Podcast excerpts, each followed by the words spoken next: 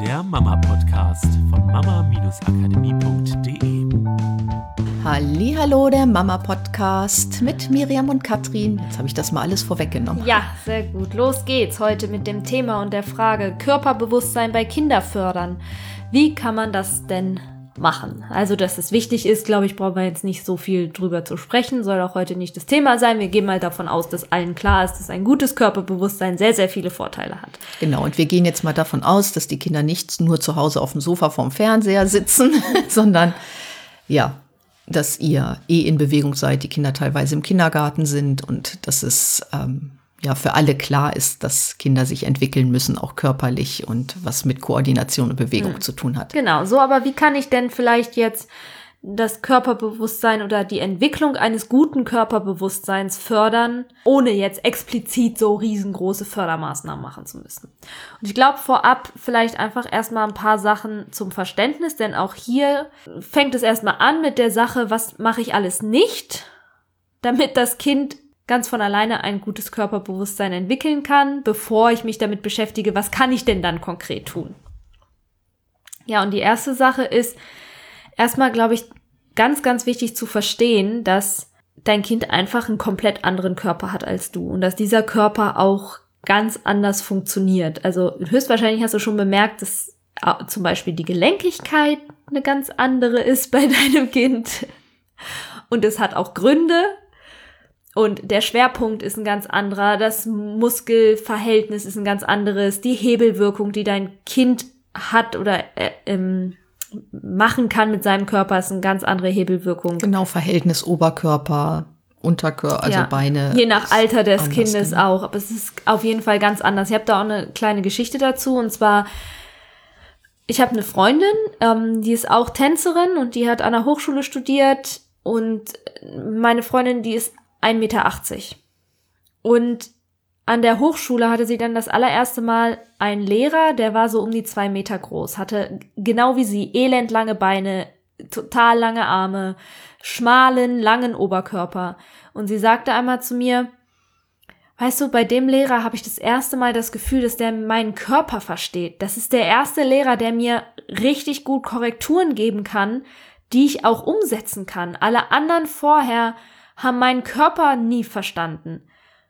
Und ich kann das voll verstehen, weil ich bin halt nicht 1,80 und habe nicht so endlos lange Beine wie sie. Und es ist einfach, gerade im Tanzen, wenn es um sowas geht wie Drehungen, wie kann ich mit Leichtigkeit springen, wie kann ich heben, hat sie halt ganz andere He Hebel Gesetze, ganz andere Trägheitsgesetze, die ihr Körper vor, also letztendlich ist es das gleiche Gesetz, aber ihr Körper reagiert anders darauf, weil er vielleicht manchmal langsamer ist, manchmal schneller, manchmal woanders andere Muskeln braucht, um aber den gleichen Effekt zu erzielen, weil es ist ja irgendwie verständlich, dass ein langer Körper vielleicht für manche Sachen ein bisschen mehr Zeit braucht. Das ist aber auf der Bühne letztendlich egal. Da müssen alle zur gleichen Zeit die Drehung machen.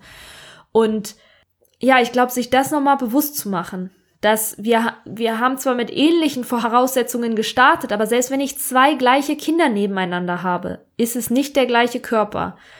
Und diese ganze Lebenserfahrung, die ich mitbringe von wie man richtig hebt, wie man eine Treppe steigt, wie man auf ein Sofa klettern kann, so dass es vielleicht ungefährlich ist oder wie man springt oder wie man dies tut oder das oder Seil springt oder sonst was, diese ganze Lebenserfahrung ist für unser Kind eigentlich nichts wert, weil sie basiert auf meinem Körper.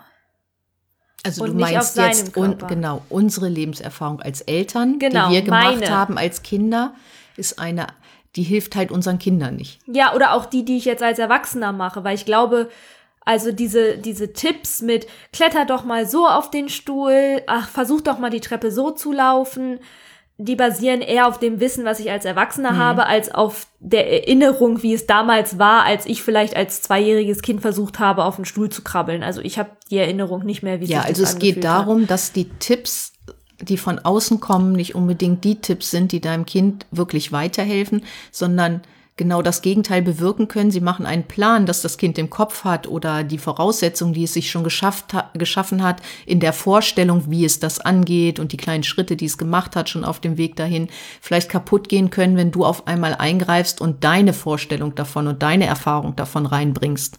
Ja, ganz genau.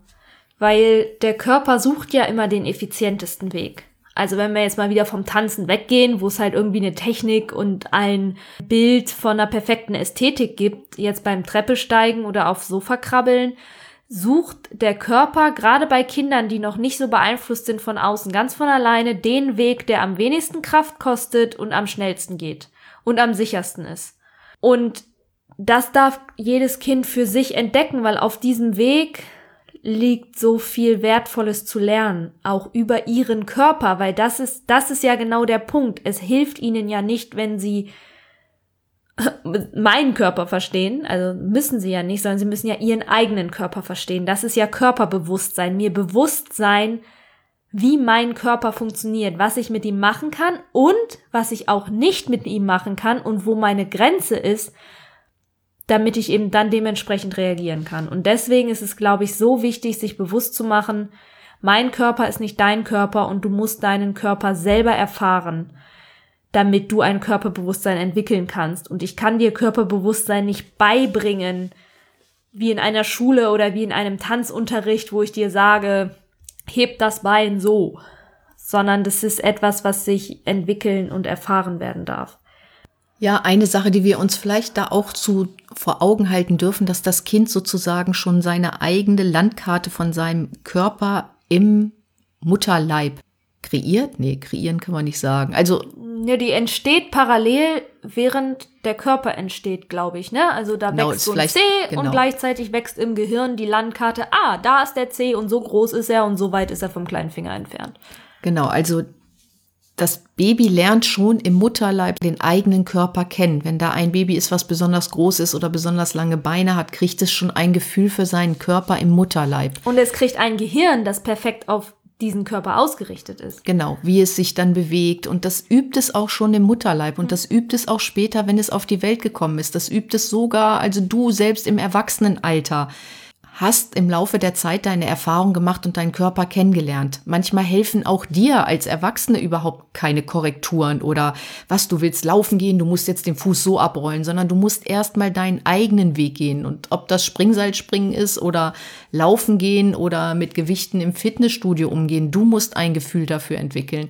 Und das ist ja schon im Mutterleib angelegt.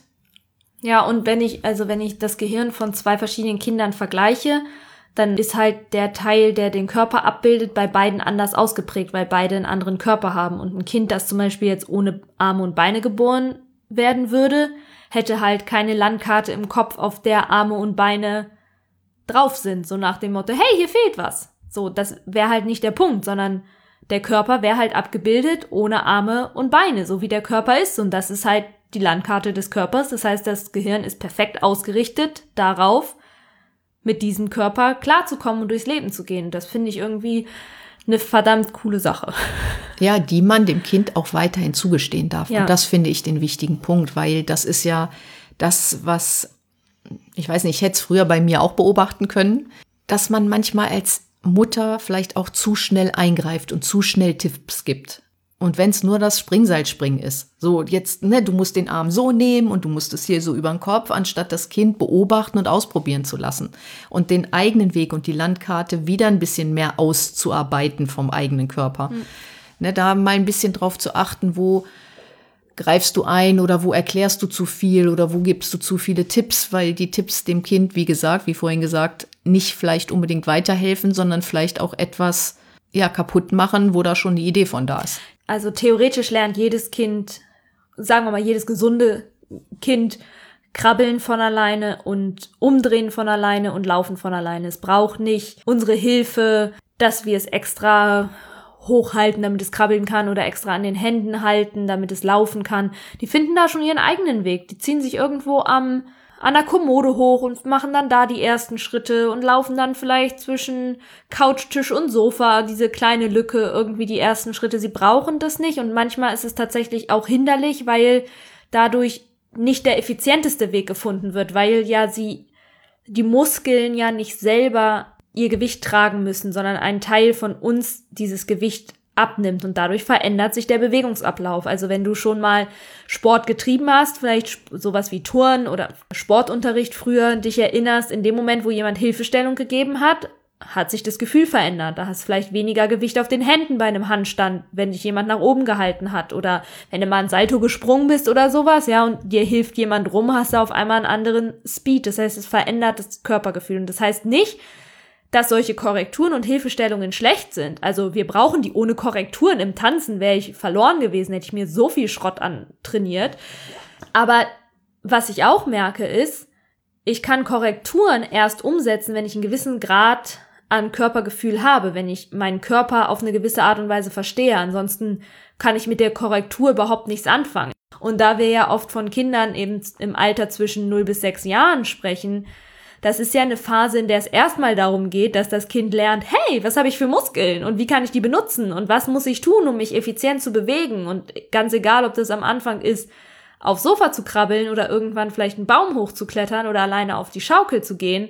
Es muss diese Sachen selber erfahren, wenn es ein gutes Körpergefühl entwickeln soll, weil ansonsten ist es nicht sein Körpergefühl, sondern dein Körpergefühl oder der Versuch einer Umsetzung von etwas, was von außen kommt und nichts von innen. Und Bewusstsein ist immer was, was von innen kommt. Und das gibt ja auch Sicherheit. Ne? Deswegen war uns das Thema jetzt heute noch, auch noch mal wichtig, um ja, um dir auch zu sagen, dass dein Kind, wenn es ein gutes Körpergefühl hat und seinen Körper kennt, dass er auch eine gewisse Sicherheit in der Bewegung hat. Egal, was es dann irgendwann mal macht. Mhm. Je besser das Körpergefühl, desto leichter lassen sich Sachen später oder auch zu dem Zeitpunkt natürlich umsetzen für die Kinder. Desto schneller können sie was kopieren, desto schneller können sie etwas aufnehmen und einbringen. Und das hilft denen ja ein Leben lang. Ja, und ich habe es vorhin schon gesagt, aber ich sage es auch jetzt nochmal, desto besser können sie ihre eigenen Grenzen abschätzen. Dein Kind mehr alleine machen zu lassen, seinen Körper alleine erfahren zu lassen, hilft dir auch später zu wissen, dass dein Kind sicher ist, weil ein Kind, das ein gutes Körperbewusstsein hat, bin ich fest davon überzeugt, klettert auf dem Baum nur so hoch, wie es das Gefühl hat, dass es sicher ist und auch das Gefühl, da wieder runterzukommen. Weil es das einschätzen kann, weil es schon 10.000 Sachen hoch und runter geklettert ist und weiß, was seine Fähigkeiten ist und auch weiß, wie viel Kraft es hat das ist ja das Körpergefühl, worum es dann geht, was wir irgendwie bei unseren Kindern und auch Erwachsenen dann wollen, dass ich Kraft abschätzen kann, Grenzen abschätzen kann und auch aber Fähigkeiten trotzdem abschätzen und erweitern kann. Ja, und vielleicht noch zum Schluss, im Blogartikel haben wir noch ein paar Ideen, wie du dann, weil wir haben ja jetzt gesagt, was du am besten nicht tust. Also es bleibt letztendlich immer das gleiche, tu am besten nix. Lass dein Kind machen. Aber wir haben noch ein paar Ideen aufgeschrieben, was du konkret tun kannst, damit dein Kind ein gutes Körpergefühl entwickelt oder damit es halt einen Raum hat, in dem es sich selber erfahren kann auf die Art und Weise, um von diesen Vorteilen profitieren zu können. Ja, viel Spaß dabei. Macht's gut. Tschüss. Das war der Mama Podcast. Der Podcast, der Familien zusammenwachsen lässt. Mehr zu uns unter mama-akademie.de.